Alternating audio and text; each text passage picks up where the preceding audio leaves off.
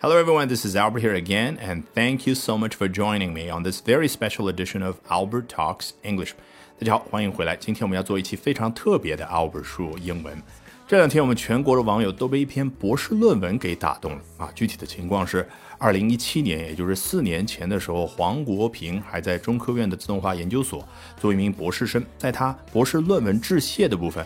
他用非常平实又感人至深的文字，讲述了他命运多舛的人生啊，让我们唏嘘不已。但是，让我们更加感动的是，他永远都是坦然笑然的去面对命运给他各种的不公的安排，不禁让我们想起王勃在《滕王阁序》当中的千古名言：“穷且益坚，不坠青云之志。”那我们今天就来聊聊有关于教育重要性，或者说我们中国人更喜欢说的读书改变命运方面的。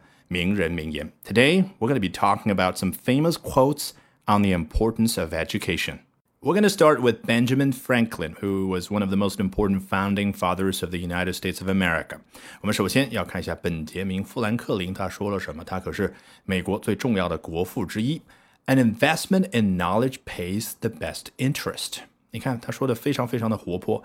An investment 一笔投资，一笔投入。In knowledge 在什么方面呢？在知识方面啊，也就是一个人在成长的过程当中，哎，他把自己的时间和精力和钱放在哪儿了呢？哎，没有放在银行里面，没有放在理财产品上，而是放在自己的知识方面，pays the best interest，可以给一个人付最好最高的利息，哎，是不是非常有意思的一个角度？好，一定要记得关注我的微信公众号 Albert 英语研习社，关注完后在下方菜单栏处回复关键字。助教就可以一立刻领取我为大家精心准备的新人大礼包。二，更重要的是免费参加我在每周二的晚上八点钟以直播课的形式和大家分享的特别版 Albert 说英文。咱们直播间不见不散。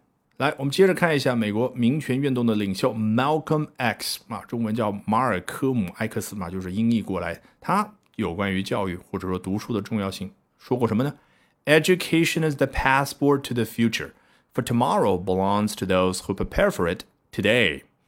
教育是通往未来的一本护照嘛？这个是不是非常有意思？你只有教育，你才手握着一本护照，你才能够有资格或者说更好的通往未来。诶，他给出了自己的原因：For tomorrow belongs to those who prepare for it today。这个 for 就相当于 because 嘛，只不过没有 because 听上去那么的正式，对不对？好，因为明天呢，属于下面这样的一些人，什么样的人呢？Who prepare for it today？今天就开始为了即将要到来那个明天而有所准备的人。好，接下来我们穿越到两千三百多年前的古希腊时代，看一下亚里士多德有关教育发表过什么样重要的言论。Let's take a look at what Aristotle has to say about the importance of education。啊，你听出来这个美式发音当中，亚里士多德这个英文名叫 Aristotle。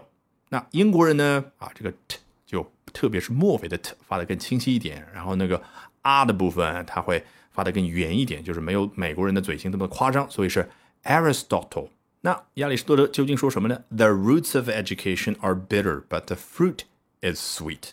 教育的根它是苦的啊，也就是说你在成长的部分，也就是刚接受教育开始读书的时候是苦的，but the fruit is sweet，但是果实却是甜的啊。我相信你已经知道是什么意思。好，我们接着来看 Mahatma Gandhi，印度的圣雄甘地有什么样的名言？Live as if you were to die tomorrow, learn as if you were to live forever。 你看这，you were to die，you were to live 啊，这个英文当中所谓的虚拟语气，也就是我对于啊基本上不太可能发生的事，纯粹做一个假设。那 live as if you were to die tomorrow，纯粹假设是什么东西呢？就是你每天要以什么样的方式去活着呢？就好比明天就去世，也就是每一天都当最后一天来过。那 learn，那你学习应该以什么样的方式呢？as if you were to live forever，就好比你会得到永生，就好比。你永远不会死，哎，这种方式你去学习才没有任何的顾虑。好，接着我们来看一下爱尔兰著名的诗人叶慈 （W.B. Yeats） 啊，曾经说过什么？Education is not the filling of a pail, but the lighting of a fire。教育不是注满一桶水，而是点燃一把火。这 pail 啊，就相当于 bucket 啊。我还记得几年前的时候啊，有一些科技大佬所发起的那个 Ice Bucket Challenge 啊，冰桶挑战。就是为了让大家更加的去重视渐冻症啊这样的一种疾病，或者说患上这种疾病的那个人群。那那个 bucket 啊，就是你看头脑里面去具体想出来那个水桶的样子，那个就叫 bucket，那个也可以叫 pail。那 Education is not the filling of a pail，不是往这样的一个桶里面注满水这一回事儿，but the lighting of a fire，而是点燃一把火这样的一回事儿。来，接着来看一下啊，美国非常有名的作家 Mark Twain 啊，马克·吐温啊，曾经说过什么呢？A person who won't read has no advantage over one who can't read。他说的话总是。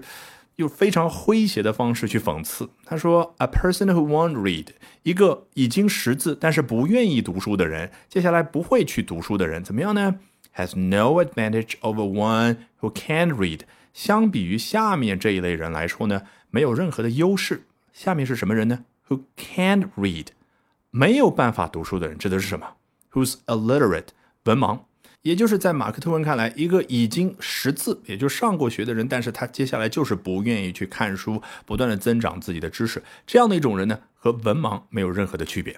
来，我们今天最后来看一下来自于中国的一句名言。那老外呢，一般把这种来自于中国的名言就叫 proverb，所以叫 Chinese proverb。他说什么呢？Learning is like a rowing upstream，not to advance is to draw back。能够一下子反映出来那句那句中国的名言吗？逆水行舟，不进则退。那实际上人家这前面加了一个 learning，所以就相当于说学习如逆水行舟，不进则退。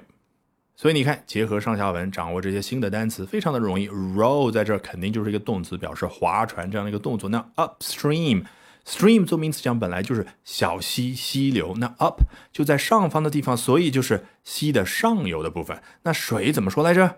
水往低处流，人往高处走。所以你人要往高处走的时候，就必须得逆着水流那个方向，就是逆水行舟。那冒号后面还说明了一下，没具体，哎，就是什么样的一个解释呢？Not to advance is to drop back。你如果不能够往前进的话，那就相当于往后落。Alright with that, we have come to the end of today's edition of Albert Talks English。这期的 Albert 说英文就到这儿，一定要记得关注我的微信公众号。Albert 英语研习社，关注完后，在下方菜单栏处回复关键字“助教”，就可以一立刻领取为大家精心准备的新人大礼包；二更重要的是，免费参加我在每周二的晚上八点钟以直播的形式和大家分享的特别版 Albert 说英文，咱们直播间不见不散。